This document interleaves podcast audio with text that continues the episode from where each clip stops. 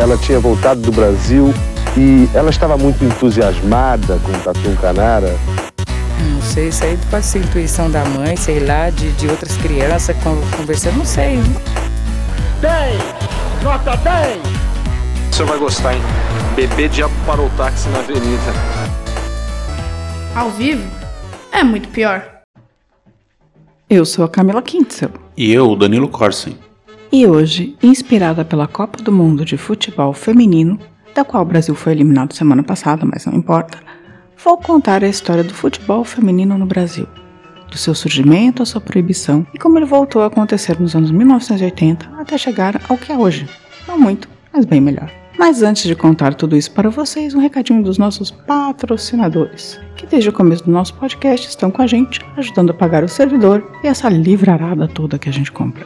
Primeiro preciso falar do SiteGuy.dev, a empresa de desenvolvimento de sites, aplicativos e que pode até ajudar você a colocar um e-commerce no ar. Se você precisa de um serviço de qualidade, seja em desenvolvimento, hospedagem ou manutenção, fale com os nossos amigos do SiteGuy.dev e arrase na sua presença digital. E Danilo, o que os nossos melhores amigos de rolê aleatório do Drinco mandaram pra gente hoje? O vinho de hoje a gente não vai beber. Estamos com outro aqui mais realista. Mas o Drinco mandou o nome como inspiração para quem quiser acontecer em grande estilo. É o R1 Ronaldinho Brunello de Montalcino DOCG 2014 um vinho especial italiano que está na realeza das uvas da Itália, a Brunello de Montalcino. E esse ainda tem algo especial, é assinado pelo Ronaldinho Gaúcho e ele está por 370 reais lá no Drinco. Ou seja, a realeza do futebol e dos vinhos está aqui para um rolê totalmente aleatório, pronto para ser preso no Paraguai. Brinde história? Tchim, tchim. Tchim, tchim.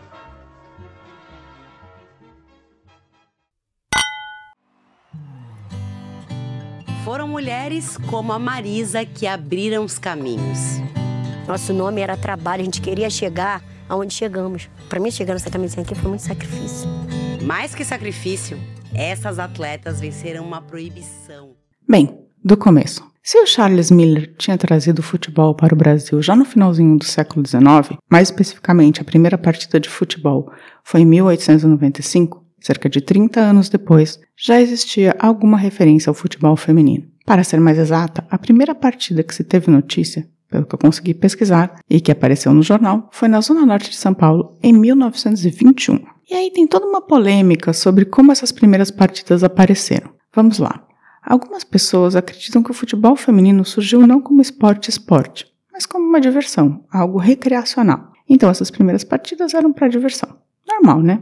Outras pessoas, entre elas uma estudiosa especificamente, defende a tese de que o futebol feminino começou no Brasil como uma atração de circo. Interessante. Eu, sinceramente, não podendo dizer qual das duas é verdade, aposto que na real as duas são. Se por um lado algumas mulheres jogavam futebol para se divertirem, alguns homens resolveram sexualizar o esporte e colocar as mulheres para jogar como uma atração circense, numa pegada mais vedete. Aliás, tanto isso pode ser verdade que a partir dos anos 30 realmente ocorreram algumas partidas que foram disputadas por vedetes, como entretenimento muito mais focado no corpo das moças do que no futebol que elas jogavam. Era tipo uma banheira do Gugu só que em campo.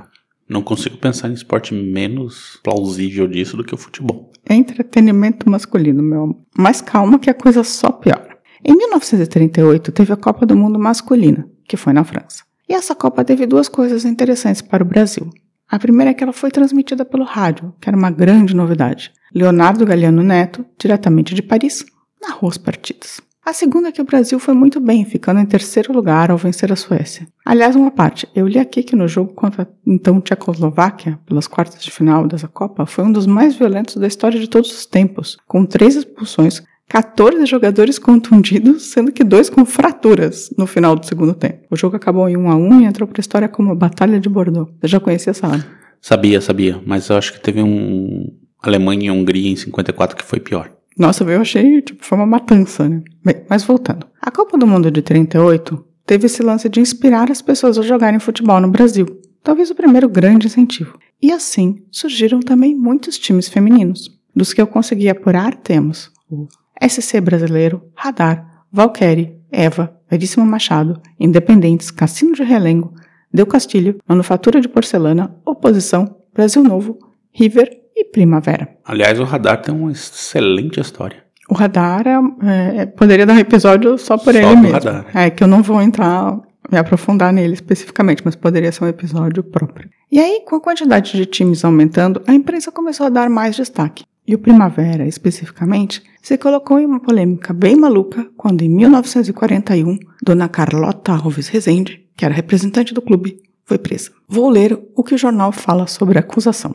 A acusação que pesa sobre ela é a de que, como diretora responsável e organizadora do time, tem se valido das jogadoras para explorá-las, contribuindo para isso a apresentação das craques no campo de futebol em trajes poucos decentes e levando-as ainda mais para longe do gramado, isto é, para os dancings, onde as jogadoras se transformam em dançarinas. Quer dizer que elas eram jogadoras e go-go girls? Essa era a acusação contra a Dona Carlota. Olha aí. Na realidade, o Primavera AC era uma das agremiações mais vitoriosas do futebol feminino do Rio de Janeiro. Em 17 partidas, perdera somente duas. Ele era um time formado por uma dissidência do SC brasileiro, com as jogadoras Salete, Célia, Aida, Dirza, Maria Aparecida, Ermelinda, Carmelinda, Morena, Ceci, Neia, Leia, Irene, Dina, Tarsila, Lilita e Niceia. Mas Dona Carlota, que havia sido preso por uma carta acusando de aliçadora, veio para se defender. Ela disse ao Globo: Eles têm mágoa de ser minha filha Niceia a craque número um do futebol feminino. Esta acusação de que eu exploro as jogadoras é inteiramente falsa. Imagine o senhor que até as passagens das meninas sou eu que pago. Isto é o único bicho que elas recebem. E assim ela foi solta dois dias depois. E na real, É, não faz o menor sentido essa acusação dela. E na real, não era difícil que ela tenha sido presa por isso. Segundo o site Ludopédio, que eu usei como referência para essa parte, uns meses antes, um senhor chamado José Fuzeira tinha escrito uma carta enviada a Getúlio Vargas pedindo o final do futebol feminino no Brasil. Escreveu o seu Fuzeira. Solicitar a clarividente atenção de Vossa Excelência para que seja conjurada uma calamidade que está prestes a desabar em cima da juventude feminina do Brasil. Refiro-me, senhor presidente, ao movimento entusiasta que está empolgando centenas de moças, atraindo-as para se transformarem em jogadoras de futebol, sem se levar em conta que a mulher não poderá praticar esse esporte violento sem afetar seriamente o equilíbrio fisiológico das suas funções orgânicas, devido à natureza que se dispôs a ser mãe. Ao que dizem os jornais, no Rio já estão formando nada menos que 10 quadros femininos. Em São Paulo e Belo Horizonte também já estão constituindo-se outros. E neste crescendo, dentro de um ano é provável que em todo o Brasil estejam organizando uns 200 clubes femininos de futebol, ou seja, 200 núcleos destroçadores da saúde de 2.200 futuras mães, que além do mais ficaram presas a uma mentalidade depressiva e propensa a exibicionismos rudes e extravagantes. Meu Deus. O que, que você achou da carta do senhor Não José tem- Fuzeira? Não, não dá nem pra comentar isso aí. Você acha que o futebol feminino liga as mulheres a uma mentalidade depressiva e propensa aos exibicionismos? O futebol é muito depressivo, isso é verdade. Você acha que. Nossa, é muito bom. 2.200 mulheres perdidas por Olha aí. causa do futebol no futuro. Mas calma que o senhor Fuzeira, claro que ganhou adeptos, né? Entre eles a tal da subdivisão de medicina especializada, que escreveu em apoio ao senhor, dando ares médicos à situação. O movimento que se esboçou nessa capital para a formação de vários quadros femininos de futebol e que tomou corpo com o apoio que alguns jo- jornais cariocas deram, é desses que merecem reprovação das pessoas sensatas, já pelo espetáculo ridículo que representa a prática do association pelas mulheres, como também pelas razões de ordem fisiológica, que desaconselham sumariamente um gênero de atividade física tão violenta e incompatível mesmo com as possibilidades do organismo feminino. Eu não sei onde as pessoas veem violência no futebol. Não, não. Não só vem a violência absurda no futebol, como elas acham que é ima- inimaginável um corpo feminino se adaptar ao jogo de futebol, porque é muito frágil. E com isso posto, foi criado no dia 14 de abril de 1941 o Decreto-Lei 3.199, em que seu artigo 54 dizia: Às mulheres não se permitirá a prática de desportos incompatíveis com as condições de sua natureza, devendo para esse feito o Conselho Nacional de Desportos baixar as necessárias instruções às entidades desportivas do país. E é isso, gente. Com esse decreto, o futebol feminino foi proibido no Brasil em 1941. Não só ele, né? Apesar do decreto não especificar, mas lutas e outros esportes também foram. Com isso, os times de futebol, ainda muito incipientes, foram colocados na ilegalidade. E os únicos jogos que eram permitidos não eram com uma visão esportiva, mas mais como uma demonstração cultural mesmo. O circo de novo, as vedetes de novo, mas nada de esporte sério para as mulheres. O argumento ali era que as mulheres ficariam inférteis se a bola batesse no baixo ventre. Como a mulher só servia para ser mãe, era um absurdo permitir que isso acontecesse. Além disso, os esportes poderiam masculinizar as mulheres. Enfim, Bem, nem sei o que dizer direito disso aí. Isso em 1941. Os jornais, que antes tinham falado sobre os novos times, as partidas, os jogadores, logo meio mudaram de lado, se opondo ao esporte. O jornal imparcial da época bradou: Como espetáculo teatral, muito atraente, mas atentatório a todos os princípios eugênicos. Eugenia, sim, muito em voga também na época do Brasil. Mas o que, que eugenia tem a ver com isso? Porque se você bate na barriga da mulher, você pode criar crianças deformadas. Ah, entendi. É, ou a mulher também vai ficar masculinizada, o que não é um corpo eugênico, né? Terrível, não é? Não, bizarro. E o Correio da Manhã disse: Muito bem, nesse assunto de futebol, as mulheres devem limitar-se a torcer e a driblar os homens fora do campo. O que, que é essa frase? O que, que é essa frase? Foge. Com isso, o futebol feminino deixou de existir no Brasil.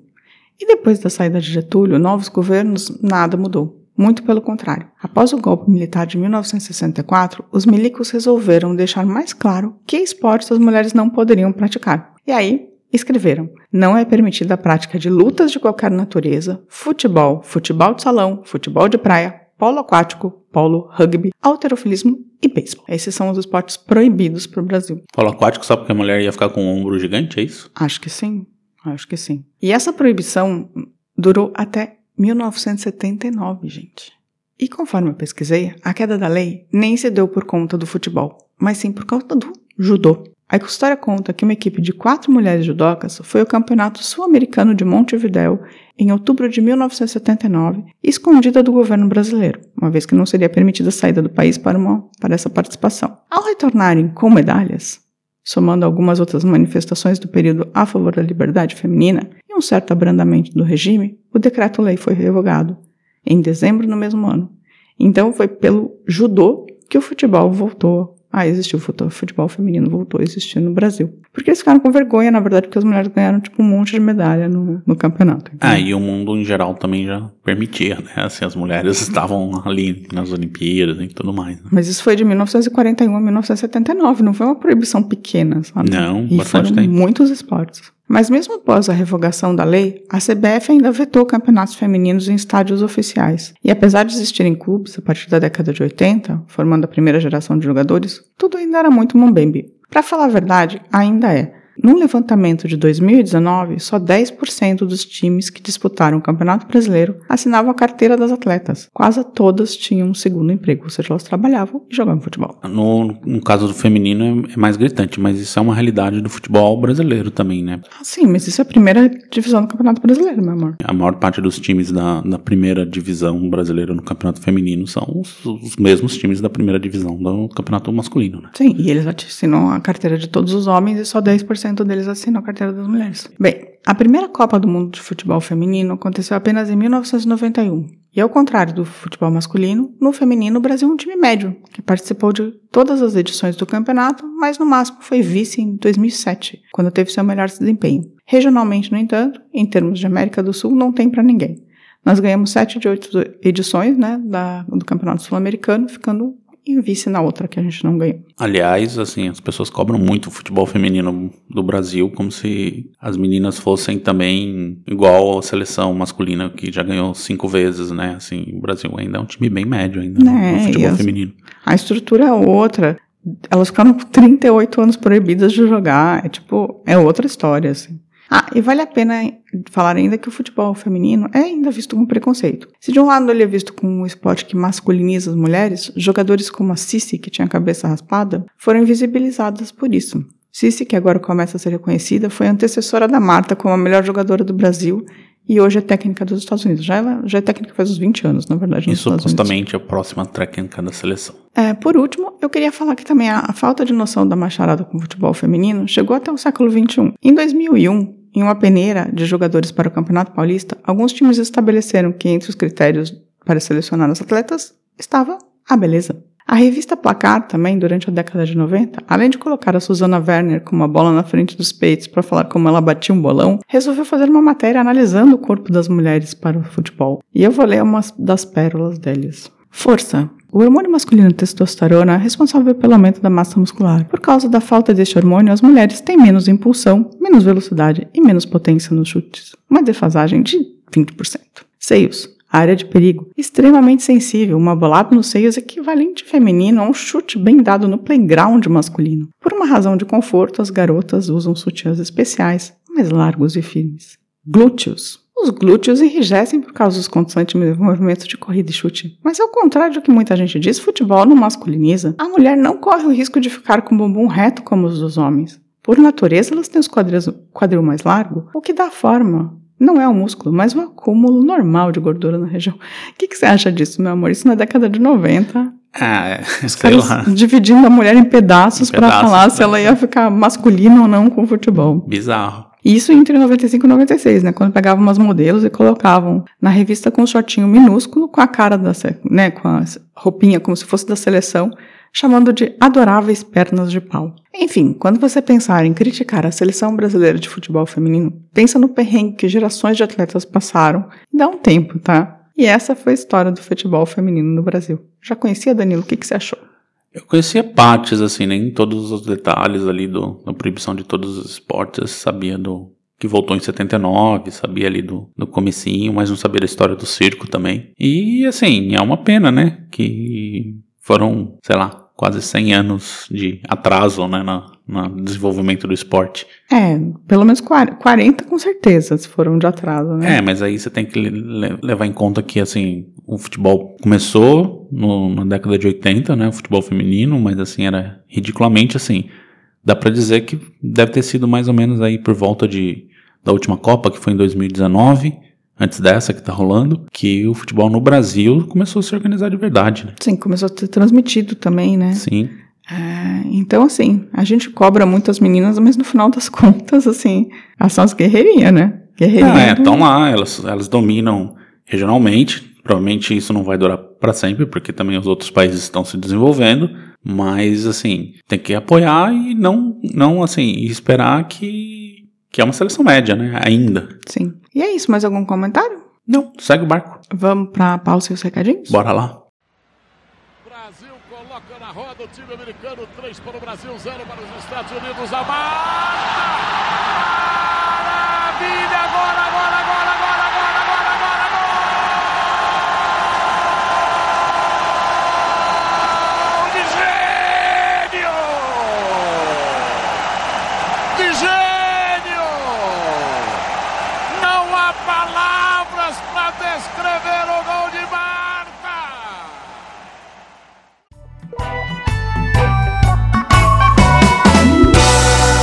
Recadinhos. Danilo, se alguém quer dizer que bate um bolão no futebol feminino e quer contar pra gente, como faz? Escreve pra placar. Não, placar não, gente. Não Escreve escreve pra pra placar. placar. Não escrevam pra placar. Acho que nem existe mais o placar. Uma coisa que, que também falavam é que quando os caras resolveram colocar patrocínio nos times de futebol feminino, eles colocaram patrocínio na bunda. Ah, tá. Porque as pessoas short. olhavam. Uhum. Uhum. É, tá, mas se a pessoa quiser escrever seriamente pra gente, como faz? Manda um e-mail para contato@muitopior.com.br. Pode entrar no nosso site, né, o muitopior.com.br, deixar um recado lá no episódio e também pode procurar a gente nas redes sociais. A gente tem o X, O X? o X, Ah, o o Twitter? X, é, o Twitter, o Instagram, o Facebook. E também dá para ir nos canais alternativos como o YouTube e o Spotify. Muito bom. Agora os recadinhos. Essa, Teve? essa semana foi uma tragédia de Vocês estão deixando a gente triste aqui. hein? Gente, foi terrível. Mas enfim, vamos aqui agradecer ao Leandro Noronha, que mandou Amo Sou Lúcio Cardoso. Olha aí. Borboleta Coração. Ou Muito Mariposa bom, Coração, não sei o que que é aquilo. O Tonzinho, que teve uma semana muito difícil, é, força aí, Tonzinho. Ele escreveu que não conhecia o Lúcio Cardoso e vou ler. E aí depois ele mandou no site um outro comentário. Me identifiquei muito. Já estou lendo poesias completas e encomendei a Crônicas da Casa Assassinato. Ótimo. Ou seja, tipo, esse episódio já valeu Um que tinha leitor. que valer. Já valeu um leitor. Aí, gente que curtiu. Renato Alves, que sempre tá curtindo lá no Facebook. O Cláudio M. Santos 28, o Joe Mercúrio, William Eblin, Casarine Braga, Osiman Dias Shelley, o Ricardo Cravo, que também mandou mensagem pra gente. Obrigado, Ricardo. O Estraioto, que sempre também tá, tá curtindo. Mariana Coa, o Fabiano G. Silva, Dororô, Marco Aurélio Batista, Luiz A.M. Salgado, Arthur Claro, Jéssica Birello, G Pensadora, Gisele Costa, Daniela Dias, Rosana Mascarenha e Joel Duarte. Também deixar um salve lá pro nosso núcleo Sauerkraut no Twitter, o Cláudio Chuba, que curtiu o nosso, nosso episódio, e a Elenar Stein, que tweetou falando que estava ouvindo agora para quem curte literatura e para quem não curte aprender. Vielen Dank. E também vamos mandar um, um, um salve para o grupo sumido da Itália, né? O Sumiram Terra Nostra. todos. Terra Nostra. Então, um, um bacio para a galera, pro Pana, pra Panarello, para Picchigliani e pro Giancarlo. Giancarlo. Giancarlo. Muito Tarantini. É, e um beijo pra André Cubas, que não falou com a gente essa semana, mas Também. sempre tá super presente. É isso. Mais algum? Não, não, acho que é isso. Então tá, gente. Boa semana. Semana que vem estaremos de volta. Um beijo. Tchau, tchau. Tchau. A vida é muito pior. Esse episódio é um oferecimento de trinco.com.br e siteguy.dev.